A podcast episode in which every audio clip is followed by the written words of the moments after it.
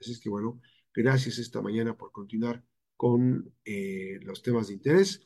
Vamos a, a, platicar sobre estas actividades que se están eh, generando.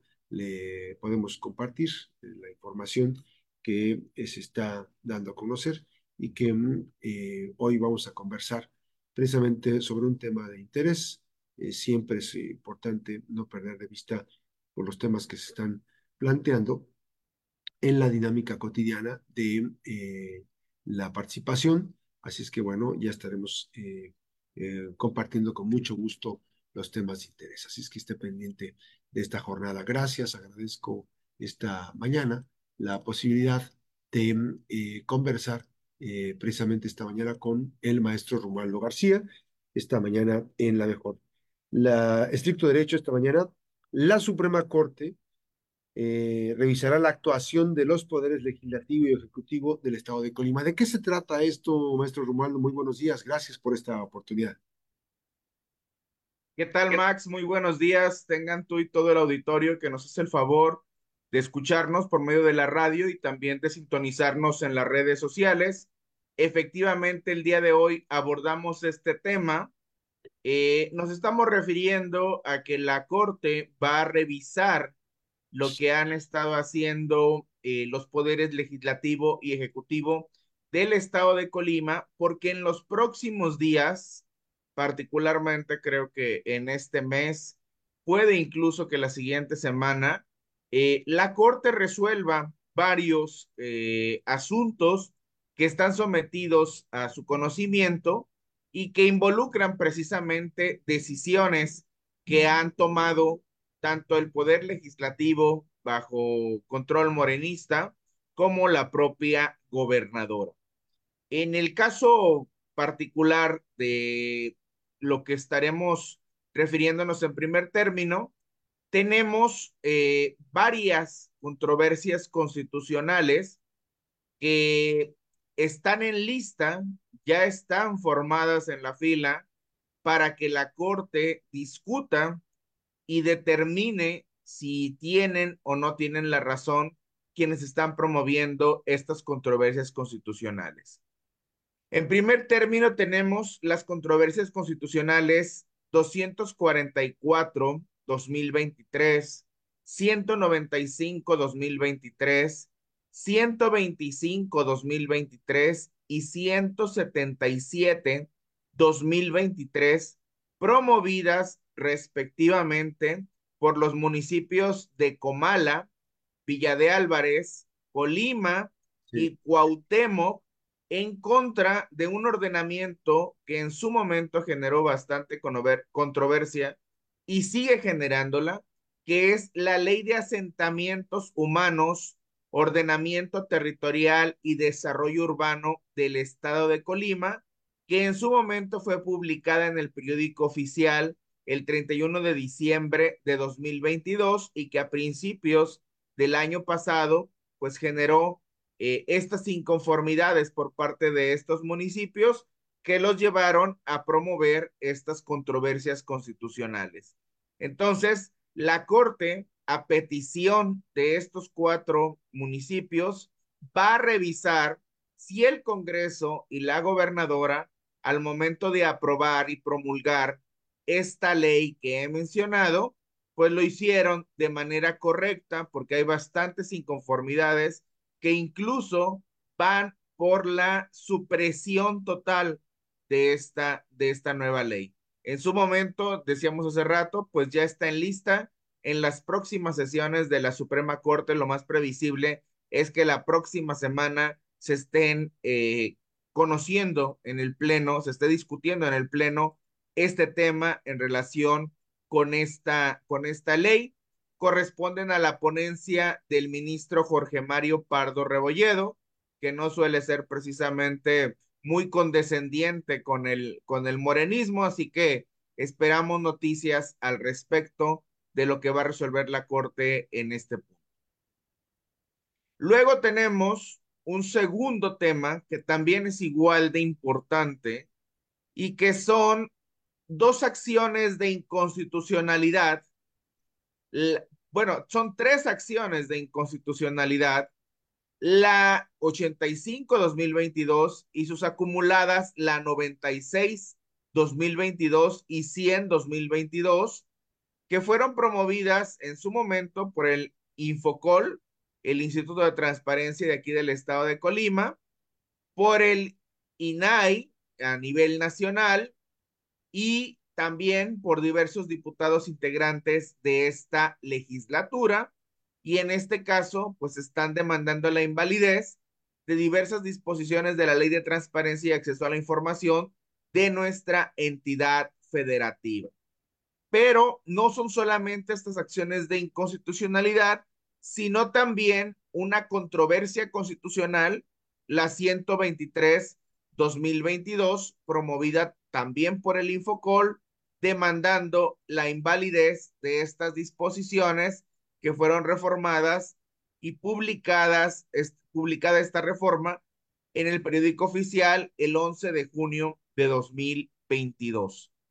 Estas eh, impugnaciones que presentaron en su momento el INAI, el Infocol y diversos diputados integrantes de la actual legislatura en contra de esta reforma, como ustedes recordarán, son las que motivaron que también en su momento se concediera la suspensión y que por lo tanto esté paralizado el procedimiento de designación de quienes van a conformar eh, el, el pleno del Infocol y porque, sobre todo porque en este momento solamente está uno de los tres titulares y urge pues que se complete, que se integre de manera debida el pleno de, este Instituto de Transparencia.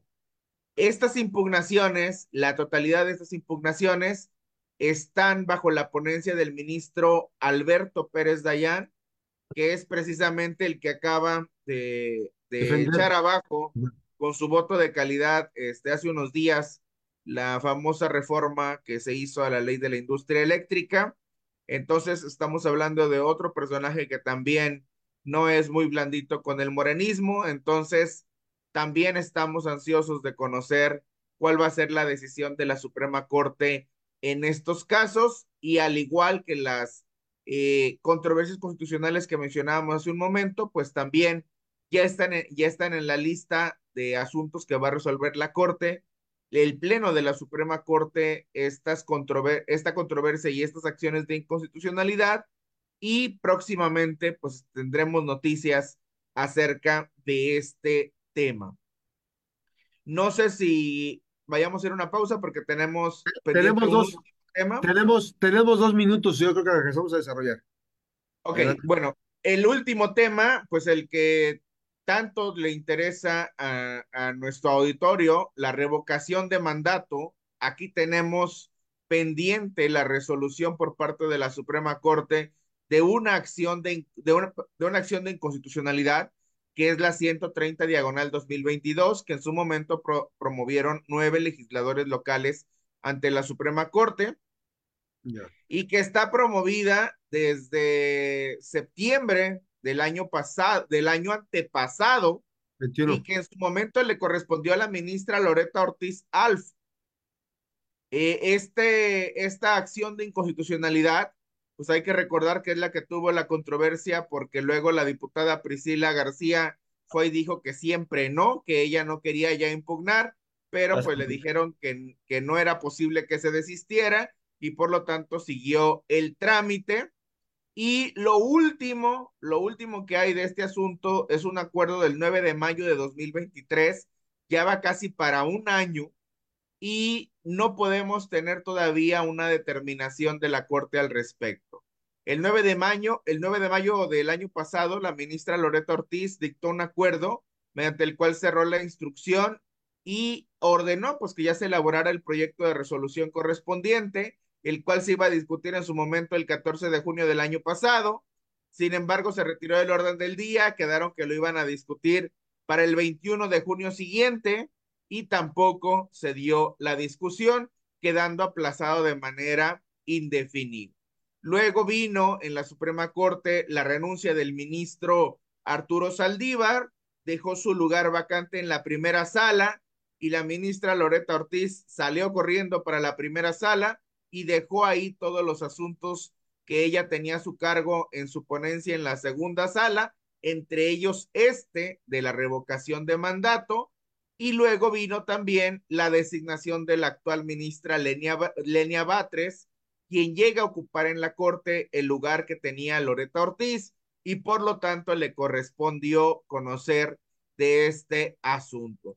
Ya estamos en febrero, ya vamos para el año, ya para que se cumple el año de este asunto y no ha podido hasta el momento presentarse a, a la, al pleno de la segunda sala. Hay que recordar que este asunto lo va a resolver la segunda sala de la Corte, no el Tribunal Pleno, pero la actual ministra Lenia Batres pues no ha tenido tiempo tampoco de presentar el proyecto respectivo. Le solicitaríamos muy amablemente a los representantes comunes de estos legisladores, que fueron el diputado Héctor Magaña y el diputado Crispín Guerra, para que en su momento puedan hacernos el favor a todos los colimenses de solicitarle a la Suprema Corte que dicten sentencia en este caso que tanto nos interesa y que ya no lo sigan guardando en el cajón. Es cuanto más. Eh, vamos a ir con más información a las 8.21. Estamos platicando con el maestro Romualdo García. Nos quedamos en redes sociales a través de la plataforma Twitter, X, perdón, antes Twitter y Facebook Live para que eh, pues estemos haciendo unos comentarios adicionales y regresamos con el otro sí después de la pausa. Maestro, esta es una parte muy interesante.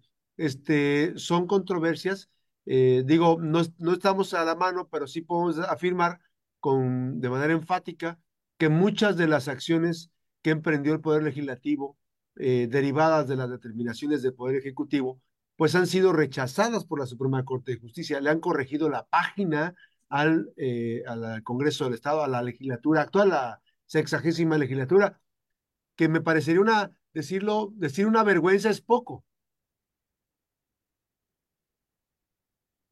No, de, decir una vergüenza efectivamente se queda corto. Ha, ha, ha, sido aberrante el trabajo que ha hecho en muchas ocasiones la mayoría oficialista en la actual legislatura, la sexagésima. Y como dices, pues esa ha sido la constante, la Suprema Corte enmendándole la plana por estos errores tan garrafales. Y tal parece que cuando vengan estas determinaciones de estos asuntos que hemos mencionado, pues el resultado no va a ser diferente. La decisión de la Corte, lo más probable, pues es que va a echar abajo estas reformas que en su momento se hicieron y que fueron reformas a modo, que fueron reformas eh, que no tomaron en cuenta nuestro Estado constitucional de derecho, sino intereses particulares que en su momento se buscaba favorecer.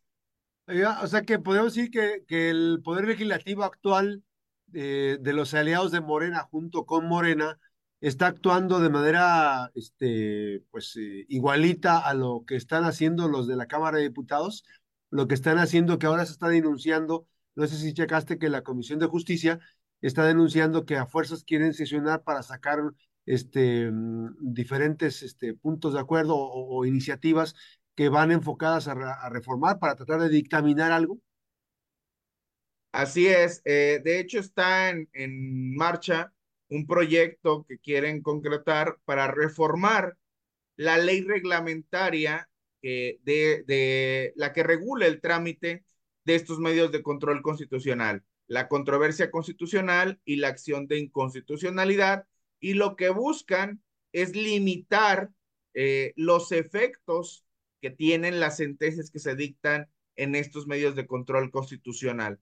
Sin embargo, pues al igual que pasa aquí, pues también pasa allá, eh, son tan obcecados y tan obsequiosos eh, es, estas mayorías legislativas con el, con el titular o la titular del Ejecutivo, hablando de aquí de Colima, que el resultado siempre es el mismo y además, pues estrellan con pared porque pretender limitar las facultades constitucionales de la Suprema Corte mediante la expedición de una ley de carácter secundario, pues ya sabremos todos en su momento cuál va a ser el resultado y no puede ser otro más que en el momento en que esa ley se expida, bastará que alguien la impugne o que en su momento llegue al conocimiento de la Corte este asunto y se va a venir abajo esta determinación por absurda, por arbitraria, por ilegal, por todas estas características que siempre distinguen a las determinaciones que ellos adoptan, siempre de rodillas, siempre sin revisar, siempre sin fijarse en lo que están haciendo, porque lo único que les interesa pues es complacer la petición que les llega desde el Poder Ejecutivo. Ahora, es, decíamos ahorita en el corte, maestro Rumaldo, muchas de las decisiones que tomó el Poder Legislativo, la sexagésima legislatura, han sido eh, pues eh, rechazadas precisamente por la Suprema Corte de Justicia, le han tenido que corregir la página a las y los representantes populares, a los aliados de Morena con Morena, y bueno, pues esto obviamente que también te preguntaría, eh, hay que decirlo que en el caso específico, la, el, el, del, el de la revocación de mandato, que ahora se vuelve a insistir otra vez en esta propuesta de la reforma del, del presidente de la República, este, ya lo platicabas tú creo que la semana pasada, se vuelve a insistir sobre el tema de la, de la revocación de mandato. Sin embargo, la Suprema Corte eh, hubo un intento por tratar de mm, darle viada, ¿no? Y darle la razón a los legisladores locales. Sin embargo, la mayoría de los representantes del Poder, el poder mm, em, la Suprema Corte de Justicia de la Nación, eh, dieron marcha atrás, ¿no? O sea, no, no regresaron el, el, la, la propuesta, ¿cómo se dice? En el proyecto lo regresaron otra vez para analizarlo, ¿no?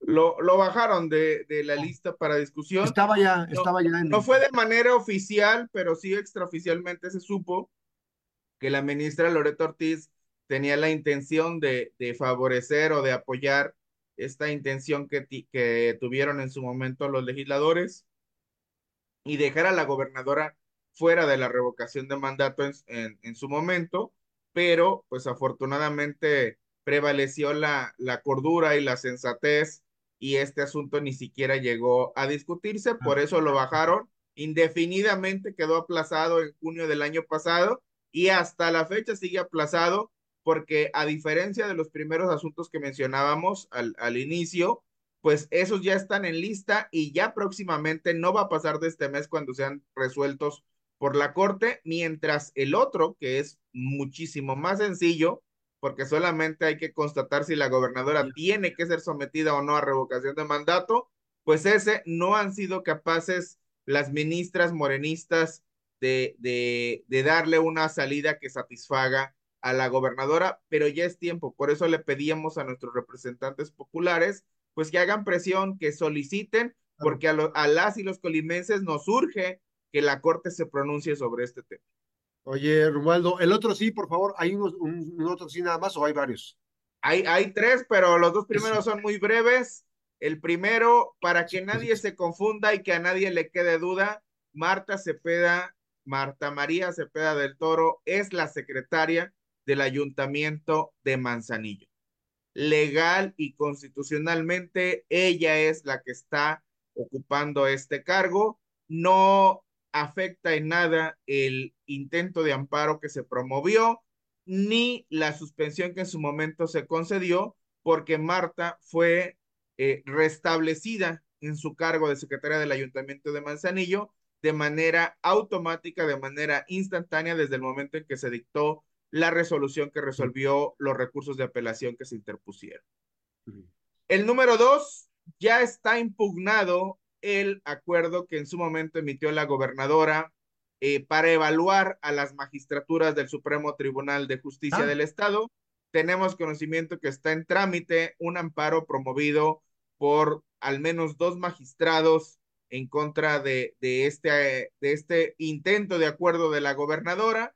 Está bajo el conocimiento del juzgado tercero de distrito en el estado y ahí sí no sabemos eh, cómo lo promovieron o qué fue lo que dijeron, pero lo que sí, lo que sí sabemos es que les negaron la suspensión, así que se va a poner muy interesante este tema. No sabemos quién les esté llevando el asunto, pero yo no. Oye, Revuelvo, a ver, ¿por qué dices que, que les negaron la suspensión? ¿A quién? Porque, porque ya se publicó el acuerdo donde se dice que les niegan esta suspensión. Entonces, este procedimiento todo irregular y lleno de, de vicios, vicios. Y, y, de, y de violaciones a la constitución, pues va a seguir su curso, sigue, sigue el trámite, en su momento pues ellos podrán impugnar esta negativa de suspensión, ah. pero por el momento pues está, está negada la suspensión y el procedimiento continúa ellos tendrán que ir al tribunal colegiado a ver qué dice el tribunal colegiado, pero por lo pronto el juez de distrito les negó la suspensión. A ver, entonces, eh, ¿los dos magistrados interpusieron el amparo? Al menos yo tengo conocimiento del magistrado Sergio Marcelino Bravo y de la magistrada Leticia Chávez Ponce. Ok, eso que debió haberse impugnado, este, lo debieron haber impugnado más este, magistrados, ¿no? O, pues también estaban el, el magistrado René Rodríguez y la magistrada Lili Hernández, pero al parecer solamente son ellos dos. Sí. Entonces le niegan la suspensión, van a otra instancia para que se, se revise este, esta negativa y esa sí, pero apenas ayer se acaba de notificar la negativa de suspensión. Y no vienen los términos porque se negó. Mm, no propiamente, porque solo se publica un extracto. Dice, nada más se negó la suspensión y entonces ellos seguramente van a ir a otra instancia. Así es, pero mientras tanto el procedimiento sigue. El procedimiento para destituirlos, ¿no? Separarlos. Pues es lo más, dice que es para evaluarlos, pero lo más seguro es que es para quitarlos. Claro, pues es lo lógico. No responden a los intereses del Poder Ejecutivo. Este, en, la lógica, en la lógica de que este, los integrantes de un poder eh, eh, eh, judicial deben estar al servicio pues, de, de, la población, no del Ejecutivo, no a merced. Como en el ámbito federal es exactamente lo mismo. Se quiere intentar controlar desde el Ejecutivo a otro poder que debe ser autónomo e independiente, como el judicial. Ya, aclarado el punto, el tercer otro sí.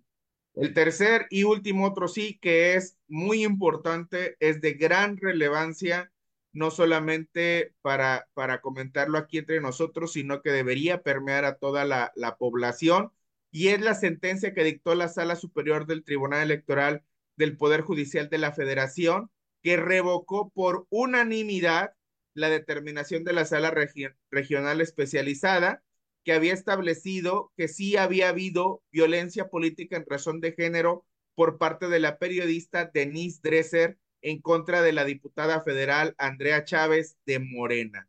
Esta diputada de piel muy sensible, como suele ocurrir con quienes pertenecen a este partido político, había este, presentado una, una queja en contra de la periodista pero la sala superior determinó que las expresiones que fueron denunciadas se encuentran protegidas por el ejercicio de los derechos a la libertad de expresión y a la libertad periodística y que se trató de una crítica severa, sí, pero sobre un tema público y de interés general, como fue la supuesta utilización de recursos públicos por el uso de un avión propiedad del gobierno federal, de ahí que revocaran la resolución impugnada y dejaron sin efectos la sanción y las medidas de reparación que se habían impuesto. Si se van a meter a la política, pues no se vale que tengan la piel tan sensible y sobre todo, si no les gusta respetar la ley y si no les gusta